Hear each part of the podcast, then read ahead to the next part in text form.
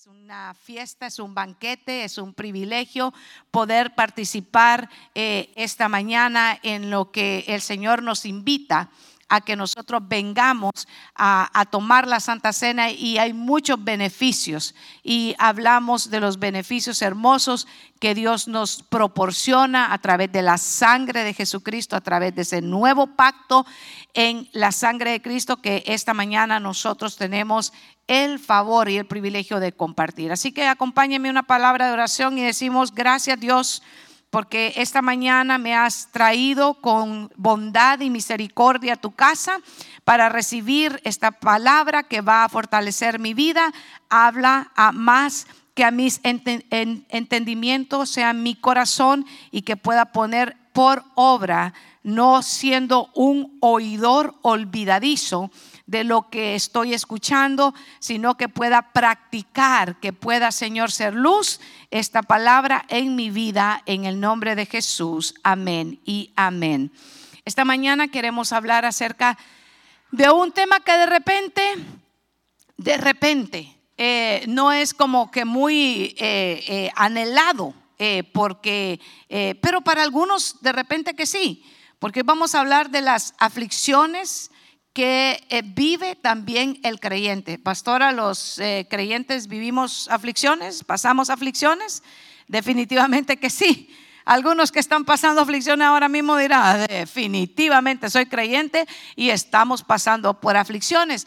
Porque el Señor ha prometido en su palabra, Él ha dicho que en este mundo tendremos aflicciones, pero que confiemos porque Él, Él, Cristo Jesús, ha vencido al mundo. Y si Él ha vencido, nos ha dado su victoria. Y en esa victoria esta mañana quiero que usted y yo vayamos juntos poniendo atención a lo que dice la palabra del Señor. Busque segunda de Corintios capítulo 4 y verso 8. Eh, en adelante vamos a leer hasta el verso 8 y el verso 9 y el verso 10. Muy bien.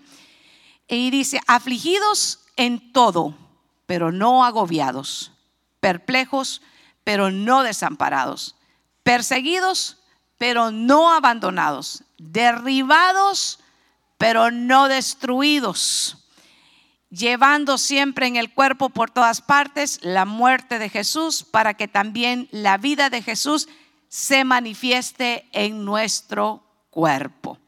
Y habla directamente a nuestro corazón eh, el Espíritu Santo diciéndonos que hemos estado afligidos, pero no estamos agobiados, perplejos, pero no estamos desamparados. Así que volteese con todo respeto al que tiene la par y dígale, no estamos desamparados en medio de las aflicciones, el Señor está contigo, dígale, el Señor está contigo. En medio de cualquiera que sea tu necesidad, el Señor está contigo. No estamos desamparados. Oh, gloria a Dios por ese Cristo Jesús que nunca nos ha dejado y que está dando siempre vida a su pueblo. Eso quiere decir que en medio de cualquiera que sean nuestras necesidades, el Señor no nos ha desamparado. la palabra nos enseña que el apóstol Pablo también sufrió muchas, muchas aflicciones, pero él siempre puso su confianza en aquel que le prometió nunca desampararlo y nunca abandonarlo. Así que esa promesa, quiero decirle, amada iglesia, está vigente para nosotros, sus hijos. ¿Hay hijos de Dios aquí? Aleluya. Estoy en medio de un pueblo que ama al Señor aquí. Gloria a Dios, qué bueno es el Señor que nos permite este privilegio de este día tan hermoso. Usted vio el clima este día tan hermoso que nos ha dado el Señor aquí en la ciudad de Columbus. Mire, es hermoso solo levantarnos y, poder ver la majestad de Dios en este clima tan precioso que nos ha dado el Señor es para estar muy agradecidos. Así que si se nos había olvidado decirle al Señor gracias, tiene una razón más para agradecerle esta mañana y decirle gracias Señor por tus bondades, porque a pesar de las aflicciones, sabemos que la palabra del Señor en el Salmo 34, 19 dice así. Búsquelo conmigo, libro de Salmos 34 y verso 19. Las aflicciones del creyente, mire qué preciosa promesa que el Señor tiene. Dice, muchas son las aflicciones del justo, pero de todas ellas lo librará quién? El Señor. ¿En quién tiene que estar su confianza? En el Señor. ¿A quién vino a buscar esta mañana usted? Al Señor. Es a Él que tenemos que correr y buscarlo, porque de Él viene, ¿sabe qué? El socorro que necesita nuestra alma. Así que márquelo ahí en su, en su Biblia y sobre todo, más que en su Biblia, márquelo en su corazón. Dígale, alma mía, bendice a Jehová esta mañana y recuerda que puedo estar pasando por muchas aflicciones, pero dice que del justo, el justo, y al justo dice el Señor que le va a ir bien. Dígale al justo que le va a ir muy bien. Así que debemos de perseverar en esa justicia que ha sido puesta por nuestro Señor Jesucristo sobre nuestra vida. Y qué mejor día que el día que podemos venir a la mesa del Señor para tomar la justicia de Cristo. Porque no nos acercamos a Él por nuestra propia justicia. En realidad no hay ninguna justicia que nosotros le podamos presentar al Señor para decirle, aquí entrego esta justicia de mi, de mi ser. No, nos acercamos también por la justicia de Cristo esta mañana a la mesa de Santa Cena, a recibir los beneficios de la justicia de la sangre de Cristo derramada sobre nosotros. Así que estamos, estamos felices y estamos alegres porque no podemos presentarnos por nuestros propios méritos. No hay mérito sino que es a través de la sangre de Jesucristo. Efesios capítulo 6, verso 12 dice así, que la batalla que libramos no es contra gente de carne y hueso, sino contra principados y potestades, contra los que gobiernan las tinieblas de este mundo, en contra de huestes espirituales de maldad que se mueven en las regiones celestes. Y la PDT me gustó en esa versión porque a veces en, otra versión de repente el lenguaje es como un poquito más complicado,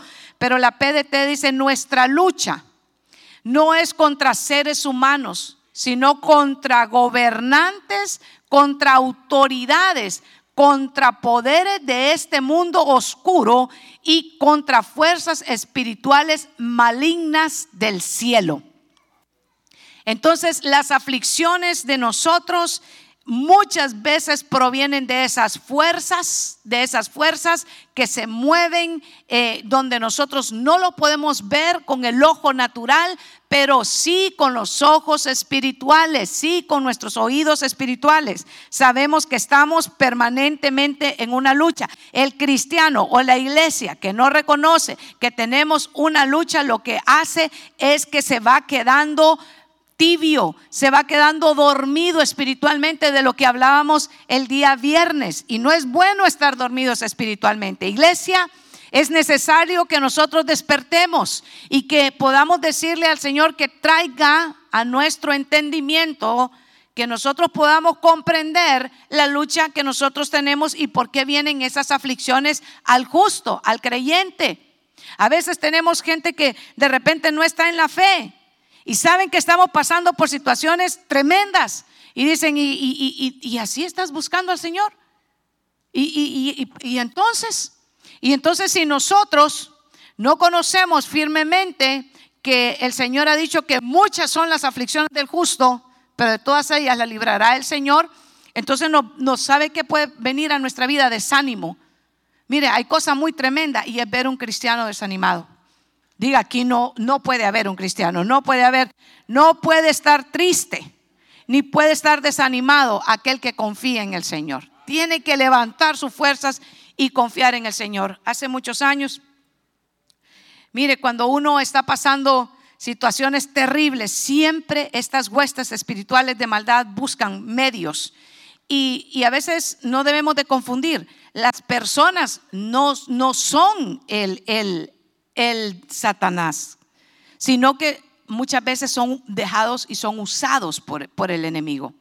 Y, una vez estábamos pasando una situación muy terrible en, el hospital, estábamos en el hospital Jackson con, con mi esposo y estábamos eh, con, con, mi hijo un, 6 de, de, enero y el 98 y, y había una, una, una, mujer ahí que profesaba eh, otra, otra fe. Y ella nos miraba que durante todo el mes nosotros estábamos orando, clamando por la sanidad del niño y, y el Señor dispuso llevárselo. Y ese día llegó y se acercó a, a, mí y me dijo, ¿y entonces de qué sirve? Me dijo, servir a Cristo. Y entonces, ¿por qué sigues eh, eh, pidiendo y por qué sigues eh, ah, confiando en el Señor? Y recuerdo que esta palabra vino a, mi corazón y recordé que, que hay personas que, que son no instrumentos de Dios, sino instrumentos del mal para desanimarnos, para deprimirnos, para decirnos que a la verdad no estamos consiguiendo nada, pero es todo lo contrario. Dios está trabajando en nosotros. Y recuerdo lo que la palabra dice en el Salmos 34, eh, eh, que muchas son las aflicciones del justo, pero de todas ellas lo librará Jehová. Confiar que en cualquier parte que sea el proceso en el que estemos pasando, el Señor está con nosotros. Esa alabanza que estuvimos cantando dice, yo danzo durante el proceso. ¿Sabe que es fácil danzar cuando todas las cosas están bien? Es fácil adorar y animar cuando usted tiene la chequera, hermano, que puede girar ahí todo el dinero y no tiene ningún problema. Cuando la refrigeradora está que explota de todo lo que tiene adentro. Cuando el carro es del año y está estacionado y usted ni sabe ni cuál carro elegir porque dice, me voy en el rojo, me voy en el azul, me voy en el verde, no sabe ni en cuál escoger, ¿verdad? Es fácil. Pero cuando la situación está adversa, cuando está en el desierto, cuando sabe que usted está esperando pacientemente en el Señor y usted no ve el resultado por lo que usted está clamando, usted está orando por un hijo y se vuelve, sabe que más rebelde, usted está clamando por una familia en unidad y cada vez cada quien está tirando por su propio lado, por sus propios gustos y muchas veces se le van a acercar y le va a decir, ¿y entonces para qué vas a la iglesia? Y de repente usted escuchó esa, esa palabra esta mañana, a la iglesia, hoy con el día tan bonito que hay afuera, cuando el parque está de par en par, le dijeron, y la barbacoa te está esperando, ¿para qué vas a ir? Y ahí es donde nosotros tenemos que tener, ¿sabe qué? No emoción, sino que convicción de a quién servimos porque la emoción hoy es, pero al momentito ha visto el alcacelser, o de repente aquí no usan el alcacelser, ¿verdad? Pero ha visto esas burbujitas que se abren cuando usted recién abrió un refresco. Ya le iba a decir una marca, pero ya se le iba a usted a antojar. Y entonces, espérese un ratito, ya va a venir el almuerzo.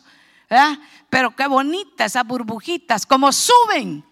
Pero eso solo dura segundos, diga segundos pero la misericordia del Señor permanece para siempre.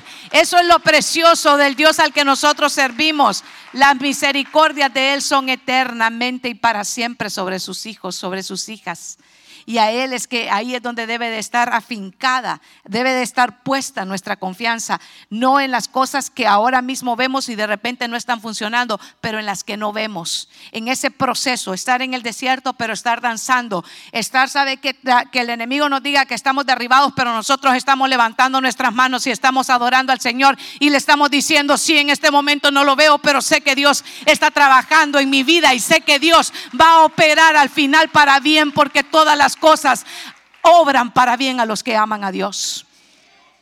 Ame al Señor. Asegúrese de estar amando al Señor. Y no importa cuánto estemos esperando en ese proceso. Dios tendrá cuidado de nuestra vida. Salmos 42, 6 dice, Dios mío, mi alma está en mí deprimida, por eso me acuerdo de ti desde la tierra del Jordán y desde la cumbre del Hermón, desde el monte de Misar. Mire qué precioso, aún en el momento en el que el salmista reconocía que estaba deprimido. A veces en el círculo cristiano decimos, no, no diga así, eh, hermana, no diga que está eh, deprimido. Usted eh, se acuerda ese tiempo en el que usted tenía que le preguntaban a usted, estoy en el Salmo 42, 6 hijos que le preguntaban a usted y usted tenía que contestar en victoria y usted estaba, sabe que ahogado. Pero esa era la forma para los, para los que son nuevos, ¿verdad? E, era la forma en la que debíamos de contestar. Porque era la forma que, que, nos habían enseñado, pero en realidad el salmista aquí está diciendo, fíjese, está abriendo su corazón al Señor y está diciendo, Dios mío, mi alma en mí está como deprimida, se ha desanimado, ha flaqueado, estaba pasando una circunstancia difícil, pero sabe que el salmista no lo está negando. Pero ¿sabe a quién está llevando a él su reclamo? Al Señor. ¿Sabe a quién le está abriendo su alma? A Dios. Hoy en día hay muchos que se deprimen y lo primero que abren su alma es al Instagram. otros en el WhatsApp. Fulano de tal me hizo tal y tal cosa y, y, empiezan a abrir su alma y sabe que los que están al otro lado leyendo lo están viendo como una telenovela, como una serie, averiguándole su corazón y su vida y entonces, ¿será esa la medida que el Señor nos ha enseñado? ¿Será, ¿Será que estamos pasando un desierto? Y cuando estamos hablando de un desierto, estamos hablando de que hay algo que nos está oprimiendo el alma. Porque en el alma, hermano, uno siente cuando las cosas están yendo no de la manera que uno deseara. Por eso es que cuando venimos estos 45 minutos al, culto, a que vamos a escuchar la palabra, ¿sabe que Hay que empezar a ministrar nuestra mente.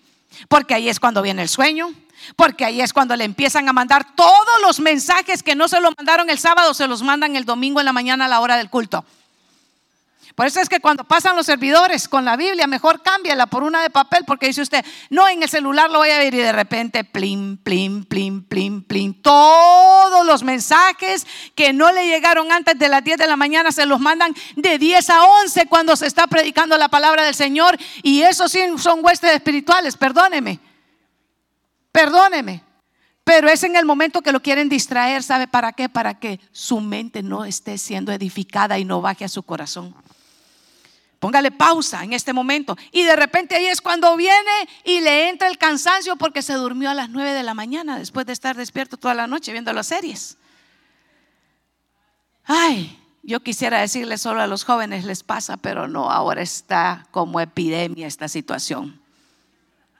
Háblele al alma el día, el día sábado y dígale, alma mía, tenés que dormirte porque mañana vas a ser edificado con la palabra del Señor. Oh, gloria a Dios, dese las fuertes y son para Él. Mira, hay una de las porciones que a mí siempre me ha impactado en la palabra, toda la, toda la palabra me edifica, toda, toda.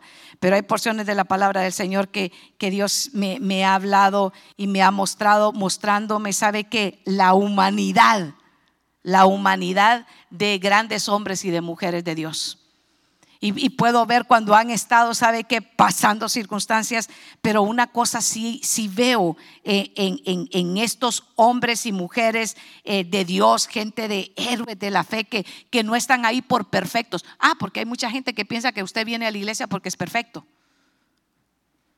Uy, qué equivocados que están. No venimos a la iglesia porque somos o nos creemos perfectos. Venimos porque tenemos convicción del Dios perfecto al que nosotros servimos, que a Él le damos toda la gloria y todo el honor.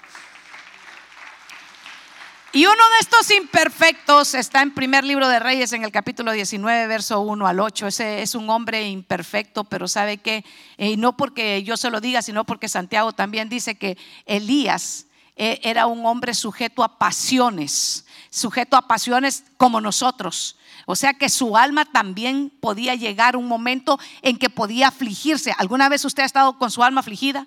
Y usted dice, pero ¿cómo voy a salir de esto? Pero si he estado sirviendo al Señor por tantos años y por qué mi alma está afligida. Yo le voy a decir, porque muchas veces son trabajos del enemigo que están tratando de desanimarlo, están tratando de detenerlo, están tratando, ¿sabe de qué? De que usted diga, yo quiero tirar todo ya y olvidarme de todo, pero yo le quiero decir algo, hay un Dios en el cielo que no se ha olvidado de usted, que en medio de esa aflicción el Señor está ahora mismo con usted y usted tiene que, ¿sabe que fortalecerse en el poder de su gracia, en el poder de la fuerza del Señor. Alabar al Señor en medio de cuando no hay fuerza, seguir alabándolo y seguirle diciendo, en Él voy a confiar. Aunque Él me matare, dijo Job, en Él confiaré.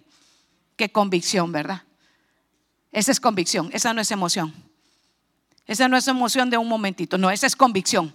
Convicción de por qué vengo, convicción de por qué le sirvo, convicción de por qué diezmo, Convicción de por qué ofrendo, por qué honro al Señor. Hay que tener la convicción y la convicción se le da a la fe que el Señor ha puesto en su vida. Esa fe que lo movió de su casa y salió usted contra todo pensamiento, se vino y dijo, no, yo me voy a la casa del Señor. Yo no vivo por circunstancias, yo vivo por fe, yo no vivo por vista. Si usted y yo viviéramos por vista, no, no estuviéramos hoy aquí. Tenemos que aprender como cristianos maduros. Estoy hablando de una congregación de cristianos maduros cristianos que se disipulan, cristiano que sirve, Cristiano que sirve y que honra al Señor por convicción, no por emoción. Un cristiano que sigue creciendo independientemente de cómo puedan estar las circunstancias. Sabe que sabe que hay un Dios en el cielo que le ha prometido no dejarlo. Primer libro de Reyes en el capítulo 19, en el verso 1, y Acab le contó a Jezabel todo lo que Elías había hecho y cómo había matado a todos los profetas. Y entonces Jezabel envió un mensaje a Elías. Y el mensaje decía lo siguiente, te quiero mucho Elías, te veo en la tarde. Te quiero mucho Elías y te estoy invitando a comer un churrasco hoy en la tarde. Elías, ¿cuánto quiero que vengas de visita a mi casa para que vayamos a darnos una nuestra vuelta al parque? No decía nada así. El mensaje, el WhatsApp, si usted me permite, el WhatsApp desanimador terrible. El mensaje en Instagram, el de Facebook publicado que le mandaron a Elías fue el siguiente y le dijo, así me hagan los dioses y aún me añadan, si mañana a estas horas yo no he puesto tu vida como la vida de los uno de ellos. ¿Y qué les había pasado a ellos? Estaban muertos. En otras palabras, Jezabel le dijo a Elías, te quedan 24 horas de vida te vas a morir. Hasta aquí llegaste. Qué mensaje. Qué mensaje que cuando Elías lo escuchó, ¿sabe qué? Dice, dice, y tuvo él alegría de escuchar el mensaje. Y dijo, me voy a ir a enfrentar a Jezabel. Tampoco dijo así. ¿Cómo dijo? Y tuvo miedo. Y se levantó y se fue para salvar su vida. En otras palabras dijo, mejor que digan aquí corrió que aquí murió. Y bien, estamos hablando de uno de los que nos da un ejemplo de servicio, de fe y convicción de servir al Dios del cielo. Él se oraba, hermano, y los cielos se cerraban. Él se oraba y los cielos, ¿sabe qué le decían al Señor? Ahora es tiempo de lluvia y venía la lluvia. Él se oraba y caía el fuego del cielo nada más que para consumir el altar, lo que había de ofrenda en el altar, que él mismo era un restaurador, diga restaurador. Pero ese restaurador había tenido convicción, conocimiento del Dios al que le servía. No podemos convertirnos en restauradores de nuestra casa si no tenemos intimidad con el Dios al que nosotros servimos. Si solamente estamos de que de oídas me lo cuente mi papá. Y que de oídas, a ver cómo te fue. Le decían en otro tiempo alguien le decía, vaya al culto y de ahí me cuenta de lo que dijeron. Vaya, vaya, vaya al servicio, mire, lleve este, esta ofrenda. No, si la ofrenda que el Señor quiere es tu vida, porque el Señor es dueño del oro y de la plata. Así que mire qué importante es reconocer que Elías tuvo miedo. ¿A causa de qué? Del mensaje que escuchó. ¿Alguna vez usted se ha desanimado por malas noticias? ¿Se ha desanimado alguna vez? Los noticieros en, toda, la, toda la televisión no venden buenas noticias, venden malas noticias. Si exponen una buena noticia es cortita, al final de que le dieron toda una sopa de malas noticias. Pero ellos venden malas noticias. Pero yo quiero decirle la noticia que tiene el Señor para usted esta mañana. Él dice, no tendrás temor de malas noticias. Usted tiene que poner su esperanza en que el Señor hoy lo trajo a usted. ¿Sabe qué? Para una fiesta, una fiesta de un banquete, donde el Señor tiene preparada una cena para usted y la cena. Désela fuerte y césela con libertad son para el rey. Los banquetes, ¿sabe que El banquete en la Biblia siempre nos muestra algo glorioso algo precioso. Y, la, y el banquete del, de, bodas del que habla el libro de Apocalipsis es donde están sentados y donde están invitados todos los que el Señor ha redimido. Levante la mano si usted ha sido redimido por la sangre de Cristo. Usted está invitado al mejor banquete esta mañana. El banquete hoy está dispuesto para aquellos, ¿sabe? Que permiten que Dios esté trabajando en su corazón y que no se desaniman aún en el momento de la tempestad.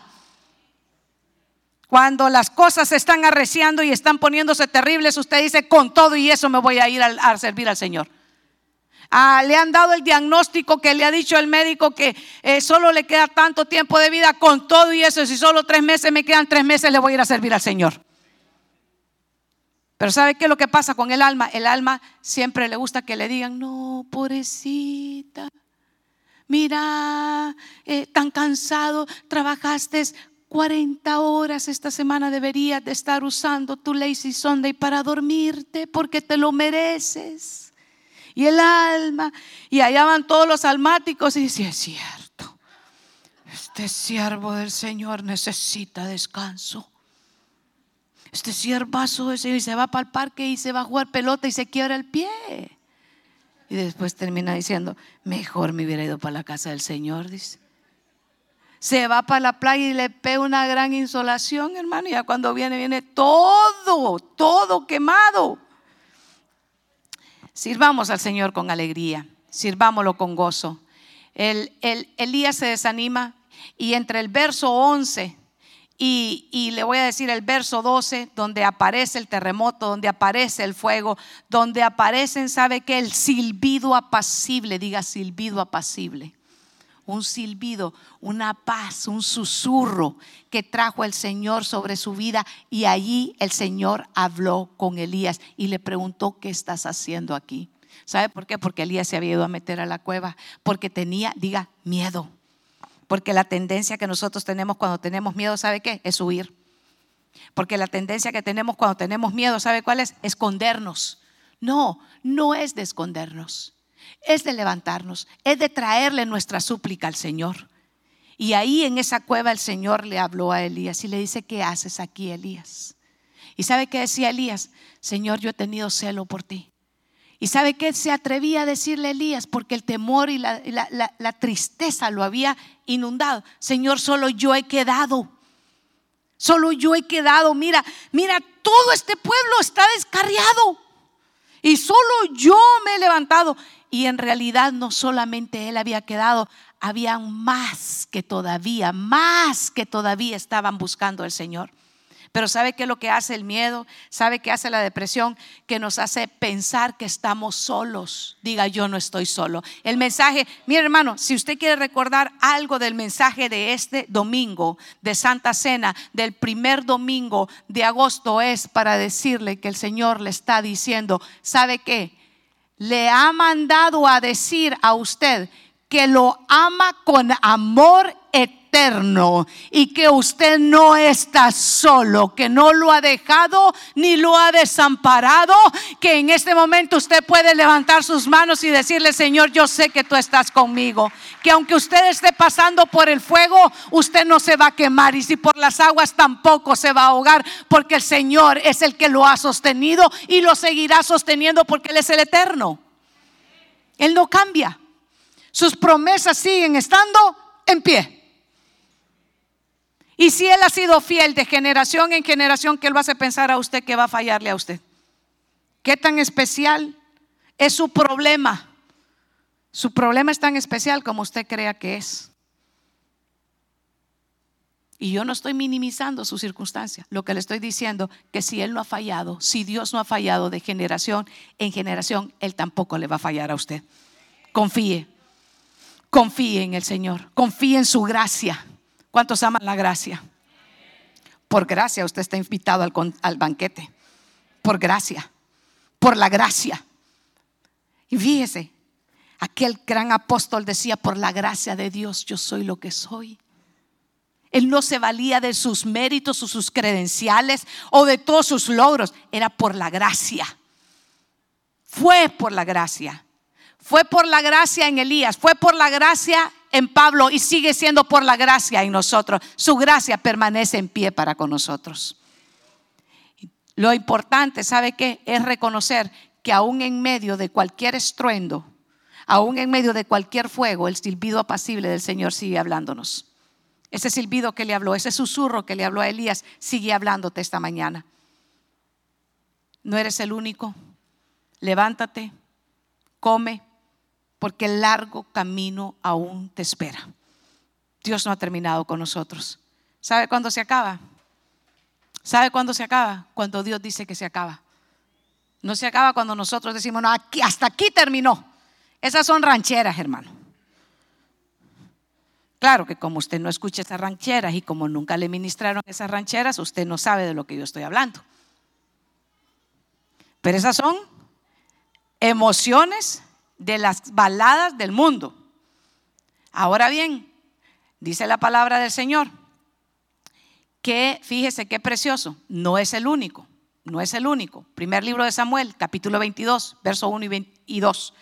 Aflicción de David y de la que le quiero hablar en esta mañana. Aflicción de Elías, ahora aflicción de David. Otro, ¿eras David un siervo del Señor? Sí.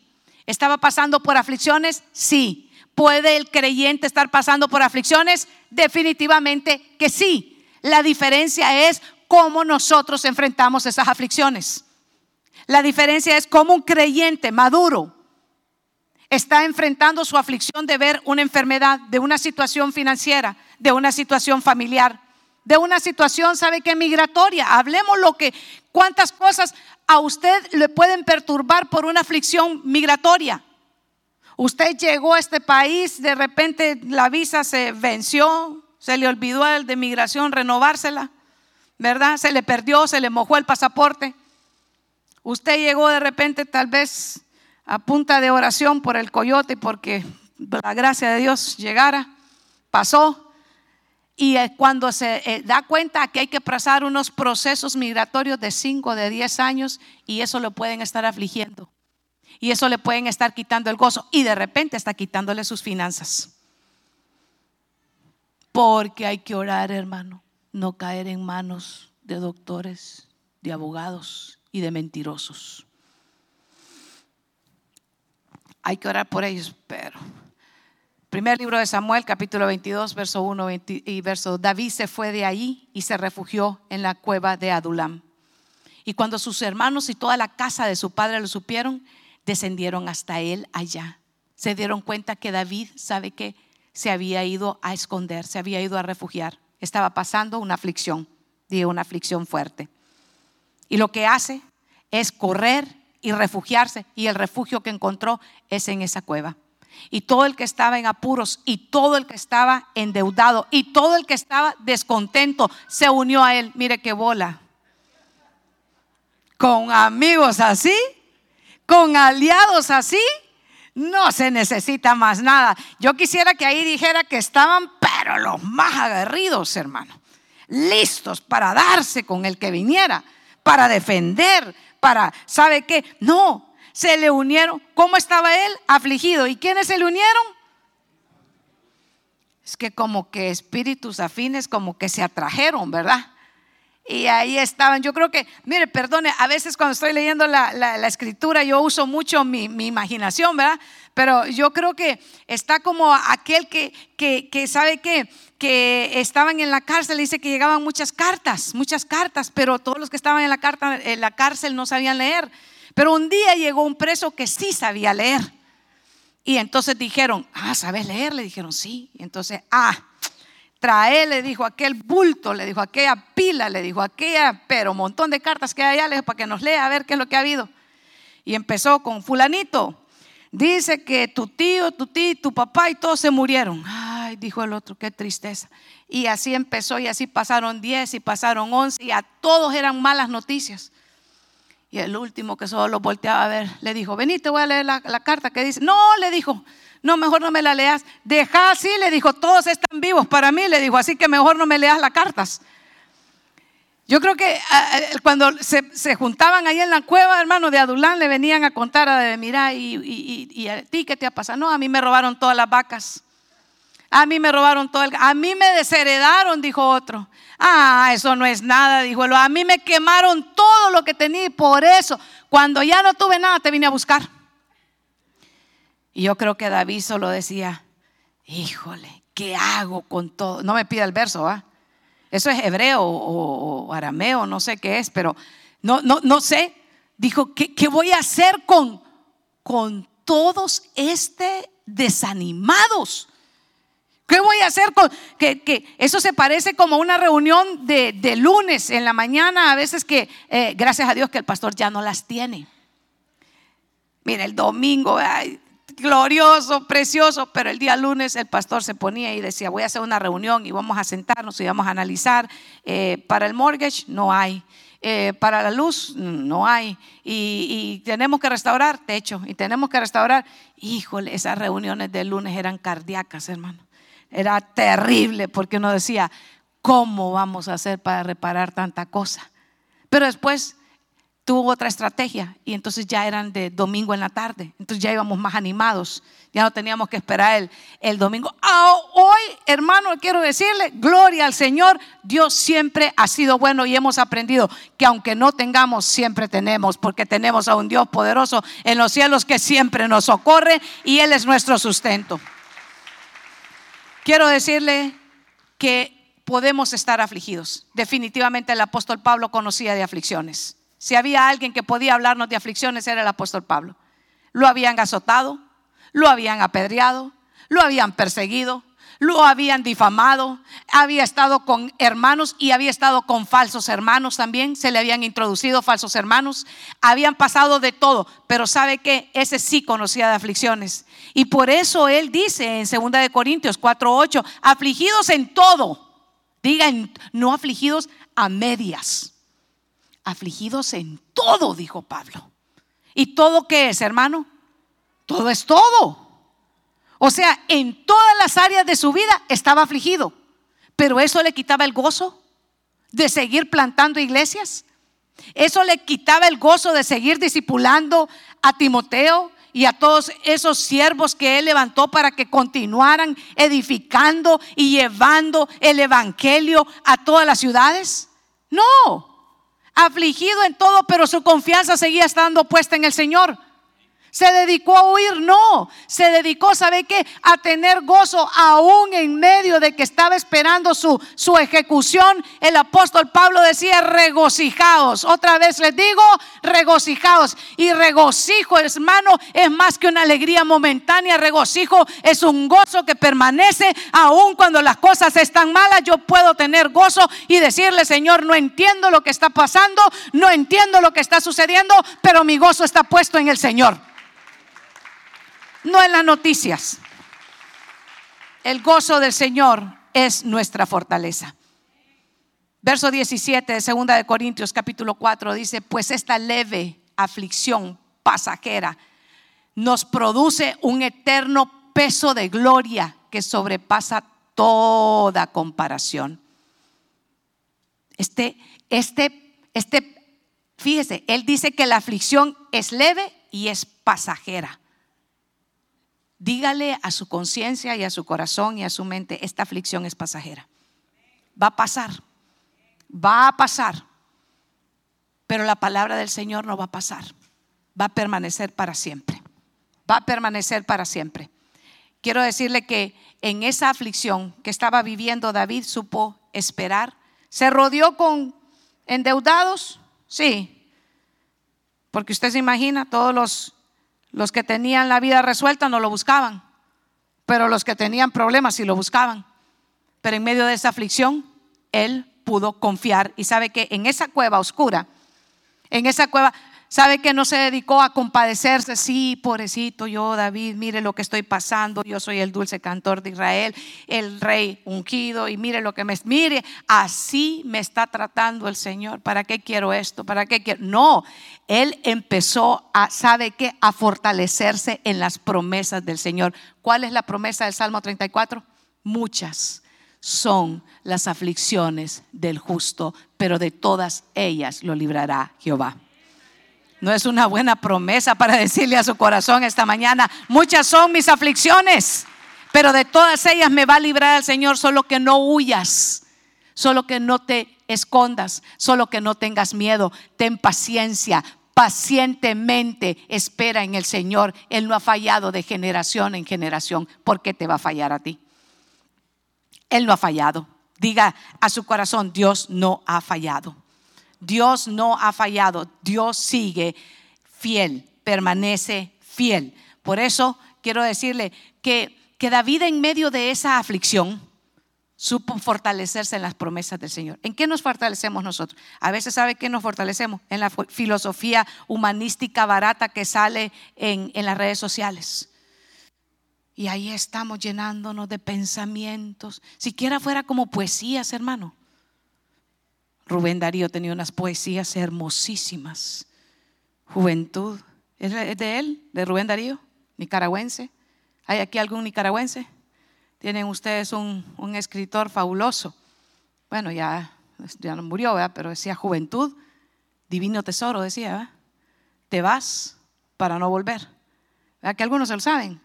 ¿O no llevaron literatura ustedes en tercer, cuarto grado? Por ahí, ahí. Pero qué precioso, ¿ah? Pero siquiera eso fuera, no, una filosofía, hermano, humanística. Sí, tú eres el, el más glorioso. Todos me fallan, pero me ayudan a fortalecerme más. Ay, hermano, por el amor de Dios. Digo yo, mejor léanse un paquín de esos baratos, hermano. ¿Sabe qué eran los paquines? Antes salían unos, unos mm, revistitas así chiquitas y tenían unos muñequitos ahí, salía la pequeña Lulú y ahí salía también. ¿Quién otro salía en esos? Condorito, que le dice, no quiero que me cuenten, pum, y se desmayaba para todo, se desmayaba, yo no sé cómo estaba vivo. Para todo lo que le contaban y lo último que salía en el último cuadrito era él desmayándose cuando le contaban lo que no, ya, ya lo sabía y dijo, ya, ¿verdad? Entonces digo, siquiera, pero algo que me dé risa hermanos, se van alimentando de una filosofía humanística barata que no sirve para nada porque son hombres. Hay del que pone su confianza en manos de hombres.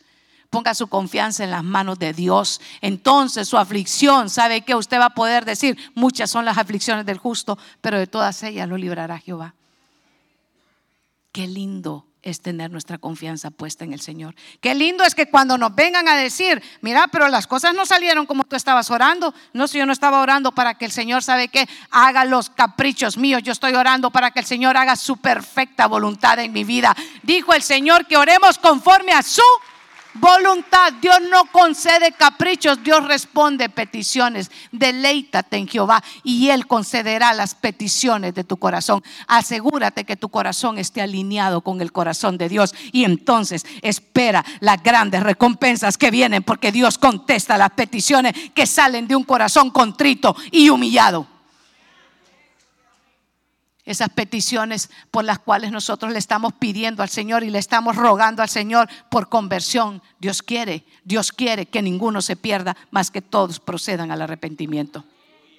Esas peticiones que salen no de un corazón egoísta, de un corazón que lo han engañado. A veces detrás de un púlpito han, terminado siendo engañados porque le dice, tú haz lo que tú quieras y de todas maneras es tu vida. Si de todas maneras tú pides, el Señor es bueno. y, nos excusamos en que Dios sabe. No, si Dios sabe. Definitivamente que Dios sabe. Y Dios sabe cuando estamos pidiendo solamente para nuestros propios deseos. Es que quiero, es que la quiero, Señor, de que mida 1,80, que tenga ojos azules, que tenga las medidas de la. Y empezamos. Y lo último que pensamos lo último que pedimos es que tenga un carácter que esté entregado a ti y terminan casándose con Jezabel. Porque solo pidió para sus ojos, solo pidió para sus deleites, solo pidió de la apariencia para afuera y no buscó lo que hay dentro del corazón. Pero Dios es bueno, diga Dios es bueno. Pero Dios es bueno y Dios siempre sabe que Dios es maravilloso porque aunque Elías estaba metido en la cueva, le dio una nueva oportunidad. Y aunque David estaba con el grupito de amigos que no tenían nada de nada, le dio una nueva oportunidad y los hizo fortalecerse en ese lugar y los hizo formarlo, diga formación. Muchos queremos la emoción, pero no queremos la formación es que mire, a mí me encanta cuando es el mover y qué, precioso, hermano, y a mí también. Me gusta. Pero Dios también pide de nosotros formación. Formarnos, ¿sabe qué? ¿Sabe qué? Que las piezas más preciosas que usted ve ahí adornando los museos han sido formados en el fuego. Usted no crea que las vasijas y los adornos solo la, la, hacen y que ya está. No, si a eso tiene un gran proceso y una formación, el creyente tiene que ser formado para que cuando vengan las pruebas y las circunstancias, solo le hacen así y ¡pum! ya se quiebra. ¿Y por qué no llegó al culto? Es que, es que estoy de bajón. Es que estoy, estoy con la depre. Es que, es que no me siento, hoy no sé, ni cuándo, cuándo el alma. Mire, si el espíritu es el que siempre quiere el alma, la carne nunca desea. Pero para eso tenemos que ser, ¿sabe qué? Procesados y formados. De lo que más carece la iglesia actualmente es de formación en el carácter de Cristo. Cualquier cosa ya los tiene derribados. Cualquier cosa ya los deja tirados. Es que cambiaron el tiempo de servicio. Antes era a las 11, ahora lo tienen a las 10 de la madrugada. 10 de la madrugada, muy temprano. ¿Y por qué no llegó al.? No, es que iba saliendo y de repente, de repente no encontré el par de zapatos que yo quería usar esa mañana. Solo niñerías. ¿Y qué le pasó? No, es que el diácono, el servidor, mire qué poco discernimiento el del pastor, el servidor que tenía en la puerta, yo le hice así y aquel volteó por otro lado porque iba detrás de uno a ver dónde lo sentaba. Qué poco amor hay en la iglesia. Qué falta de amor. Y a veces no llegamos al drive-thru y ahí estamos hablando con aquella máquina un gran tiempo y nunca nos contestan, pero como tenemos hambre, no nos movemos. Hasta, hasta cara de hamburguesa le vemos al poste con el que estamos hablando. Y llegamos a pedir un café y el de ahí nos la hacen de, de, película, pero como lo queremos con espumita encima y verdecito el vaso, ahí estamos. No, no, no, no, no, es que si usted quiere algo bueno hay que esperar, le dicen. Ah, pero el culto lo quiere de 10 minutos. Porque un farsante le dijo que no hay necesidad de nada, que no se congregue, porque ahora sobran y están detrás de los púlpitos y bien que se sirven de la iglesia. Habla, Señor. Sí, Señor. Abundan, pero van a dar cuenta delante del Señor. Primer libro de Samuel 22, 2. Y se juntaron con él todos los afligidos los endeudados, los que se hallaban en amargura de espíritu. Amargura, fíjese, esta ya era mayor, esta ya no era ni de alma, era de espíritu, que estaban amargados, hermano. ¿Ha conocido? ¿Ha comido usted con un amargado? No le importa cómo le pongan la comida, nunca está buena. Usted llega con un mire, eso es terrible llegar con un amargado a comer. Le traen el café, dice que está helado. Si se lo traen caliente, dice que está demasiado caliente. Le traen la comida y dice, lléveselo porque no tiene sal. Si se la traen con sal, le dicen, no, no, no, a mí es una insatisfacción con una amargura revuelta, hermano, que usted dice, yo lo que quiero es irme de este lugar ya. Ya no quiero nada. Así estaban, amargura de espíritu y fue hecho jefe. ¿A cuánto le gustaría ser jefe de los, de los amargados de espíritu? Lo nombramos manager de todo el equipo amargado de espíritu. ¿Qué le parece? ¿Con qué equipo sirve usted? Este está bonito como para el nombre de un equipo, ¿va? El equipo de los amargados de espíritu. ¿Y qué hacen eso? Renegar todo el día. Amargados porque si el parqueo es muy grande, qué barbaridad todo lo que hay que caminar. Y si no tiene estacionamiento la iglesia, qué barbaridad. A ver, ¿cuándo se les ocurre comprar estacionamiento para que nos podamos tener bien los carros? Cuando le tienen pollo, dice yo quería pescado. Y cuando tienen pescado, quieren chicken nugget. El caso es que siempre va a encontrar un problema por el cual renegar. Está aquí en Estados Unidos, no es que los frijoles de mi rancho no son iguales a este sabor que salen aquí. Mejor son, hermano. Mejor. Salen mejor. Le voy a contar. Las aflicciones ¿sabe qué? Nos ayudan a la formación. Diga la formación. En el Salmo 57, en el verso 1, dice así, ten misericordia. De mí, oh Dios, ten misericordia. En ti busco protección. Me esconderé debajo de las sombras de tus alas hasta que haya pasado el peligro. Cuando el peligro está al frente de nosotros, hermano, puede venir el miedo a nuestro corazón porque es parte de nuestra naturaleza. ¿Cierto? Pero ¿dónde debe de estar pidiéndole usted misericordia? Mire, yo le voy a contar. Desde que me convertí, yo le dije, Señor, yo quiero que mis hijos sean enseñados en la palabra tuya. Y había un grupo de, jóvenes que eh, la mayor mía en ese entonces solo tenía 12 años y a los 13 los empezaban a agarrar, pero yo sabía que eran gente que buscaba al Señor. Y entonces yo les dije, miren, tiene 12 y medio. Por seis meses ustedes me la agarran. Y me dijeron, sí, tráigala. Pero usted va a tener que traerla y venir. Yo voy, dije. Y me apuntaba aquel grupo que corría todos los días sábados y empezaba a las seis de la tarde y terminaba a las nueve de la noche. Pero habían zonas que había que pasar en el carro que eran terribles, hermano. Eran terribles de delincuencia, zonas peligrosas y eran de noche. Y su pastor andaba también haciendo algo en la obra del Señor, acompañaba al pastor a muchas de las enseñanzas en otras ciudades. Y yo decía, yo voy a ir, siempre voy a ir. Pero mire, este Salmo 57 iba en mi corazón y yo le decía, ten misericordia de mí, Señor.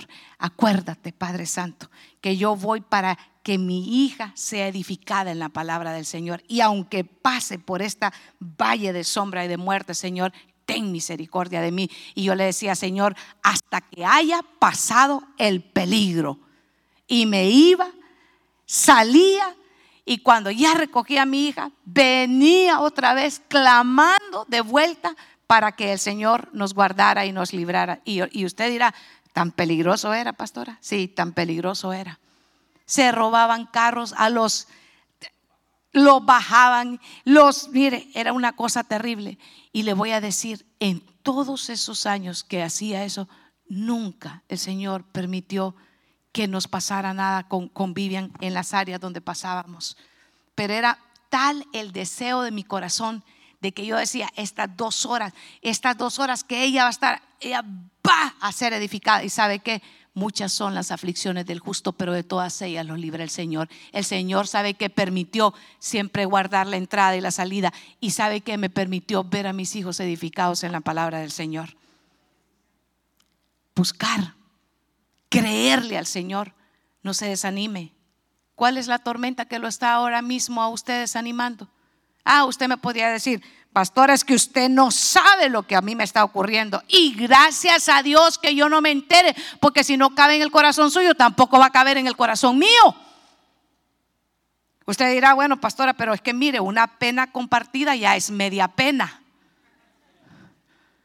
No, sigue siendo la misma pena. Nada más que hay dos que ahora la saben y dos es que están cargados.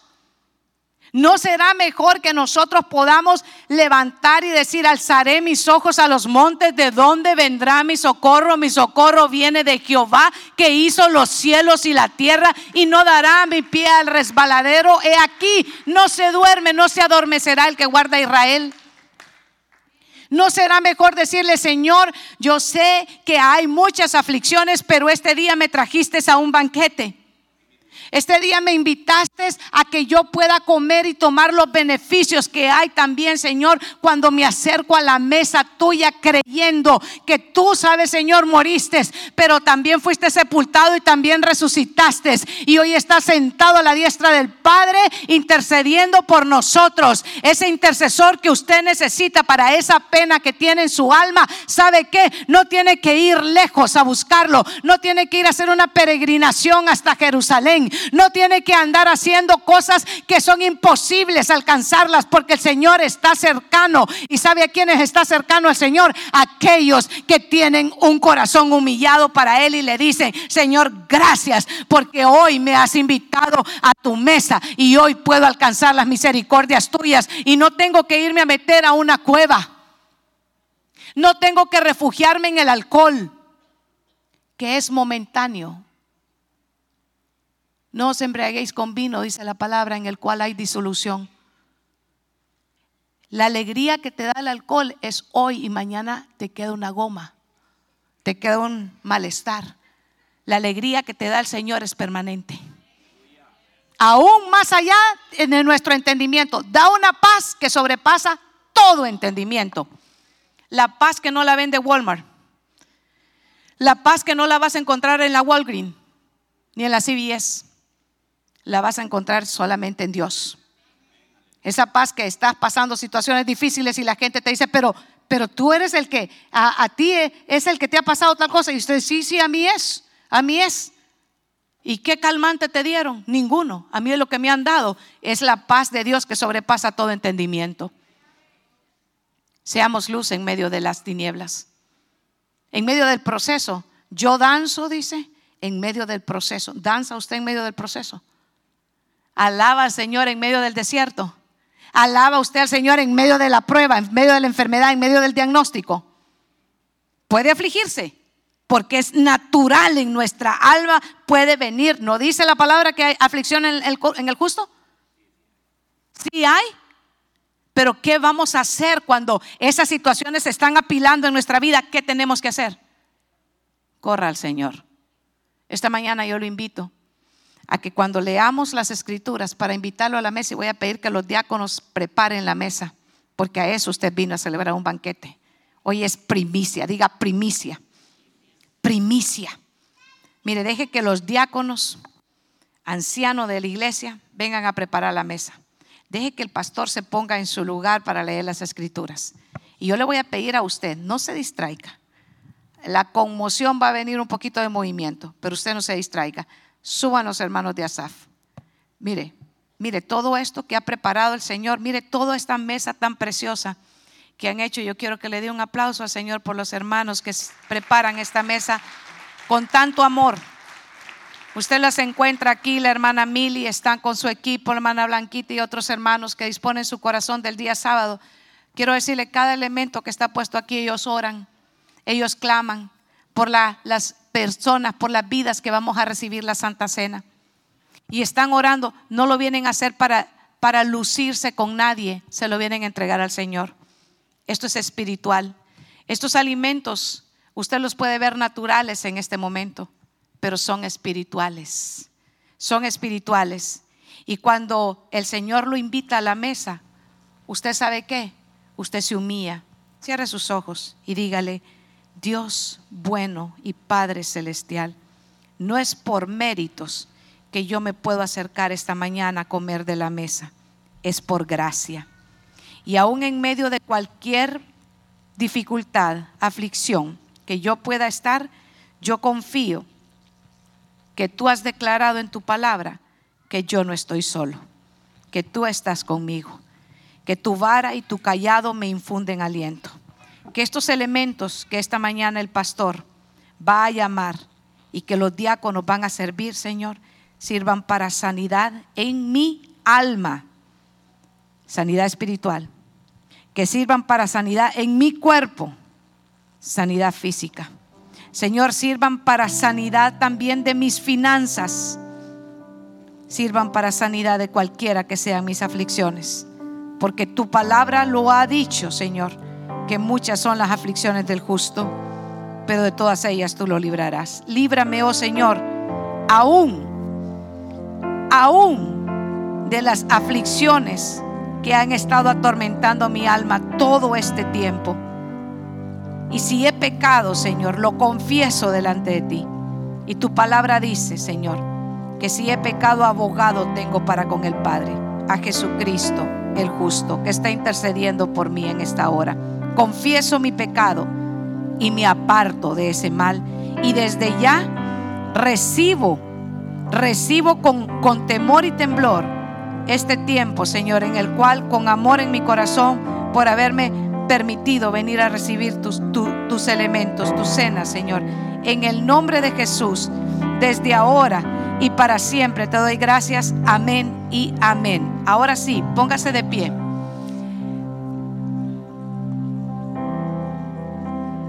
Vuelve,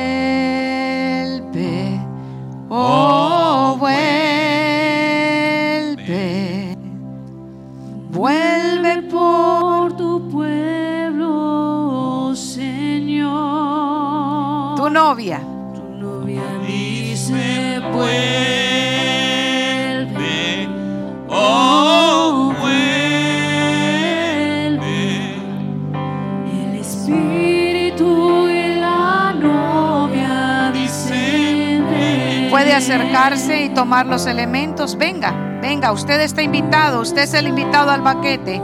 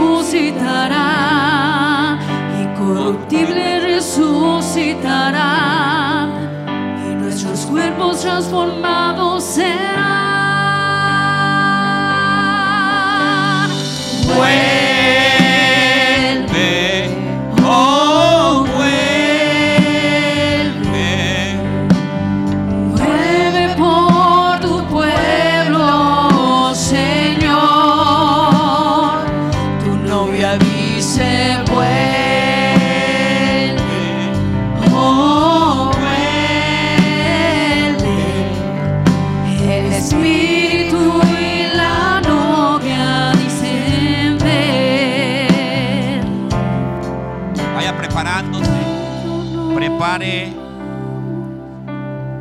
Puede sacar ya lo que es el pan. Yo le voy a leer lo que dice Marcos 14, 22. Dice la palabra de la siguiente manera. Mientras estaban comiendo, Jesús tomó un pan y dio gracias a Dios. Luego lo partió y lo dio a sus discípulos y le dijo, tomen, este es mi cuerpo. Pueden comer el pan.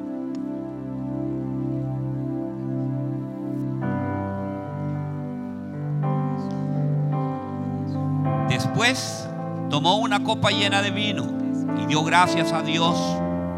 Luego lo pasó a los discípulos y todos bebieron de ella. Jesús les dijo, esto es mi sangre. Y con ella Dios hace un trato con todos ustedes. Esta sangre servirá para que muchos puedan ser salvos. Pueden comer, pueden tomar el vino.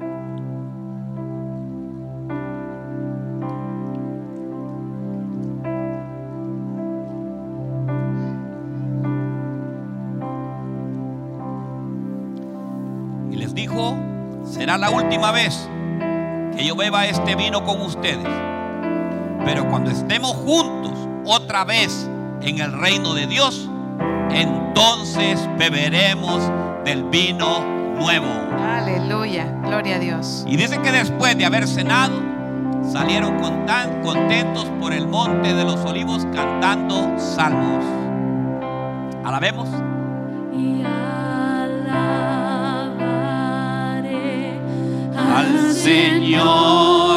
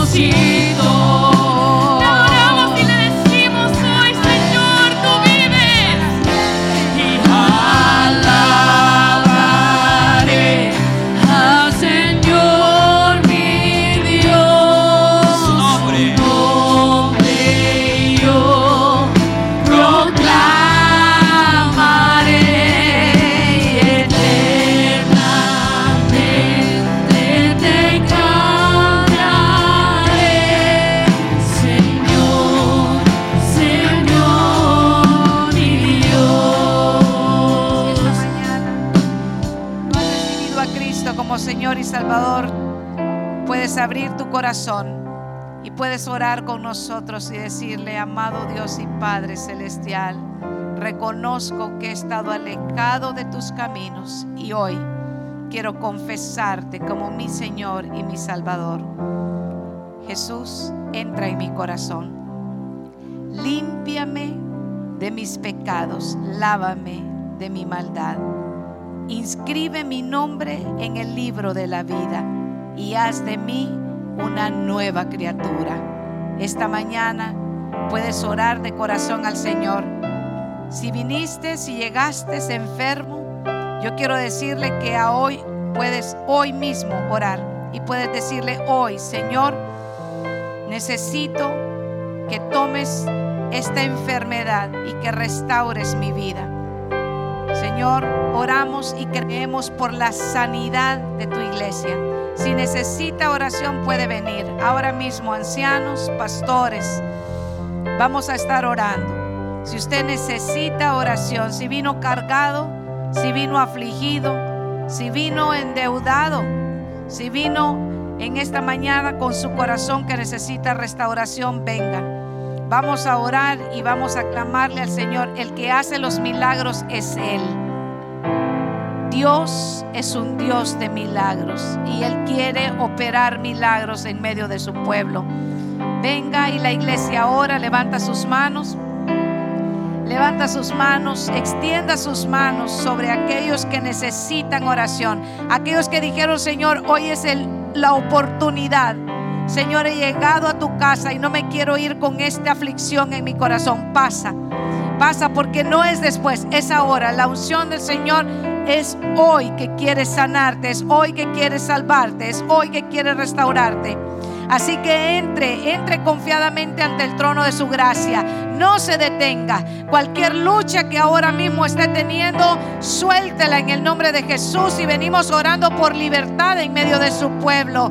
Venimos creyendo que esta es una mañana en la cual el Señor te trajo y te trajo con un propósito. Y ese propósito eterno es de salvación. Ese propósito eterno es para mostrarte su bondad es para mostrarte tu misericordia, oh Dios, sobre estos hijos tuyos.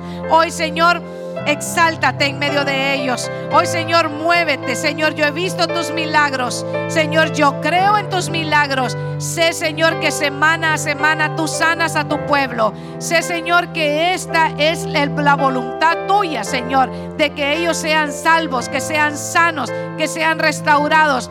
Y hoy vengo orando por este grupo. Y la iglesia ora, cierre sus ojos, extienda sus manos hasta aquí. ¿Sabe por qué? Porque estos han creído y ellos tienen necesidad del Señor y el Señor es fiel. Él responde las peticiones, dice su palabra, que Él responde las peticiones de un corazón que se acerca a, Él humillado. ¿Sabes qué? Hoy el Señor está formando en tu vida ese carácter de Cristo.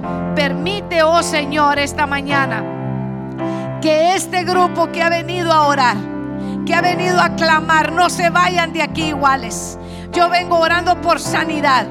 Yo vengo orando, Señor, en esta hora para que esa circulación en la sangre, en el nombre de Jesús, yo vengo creyendo, Padre Santo, por un milagro en el cuerpo físico de tu iglesia. Yo vengo orando, Señor, para que tomes tú ahora el control, Señor, de ese hígado.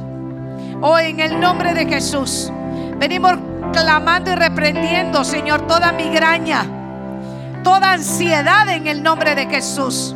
Todo espíritu de muerte y de depresión lo venimos cancelando en el nombre de Jesús, tomando poder y autoridad en el nombre de Cristo. Iglesia, ore. Iglesia, clame. Esta es la mañana en el que el Señor está operando también milagros.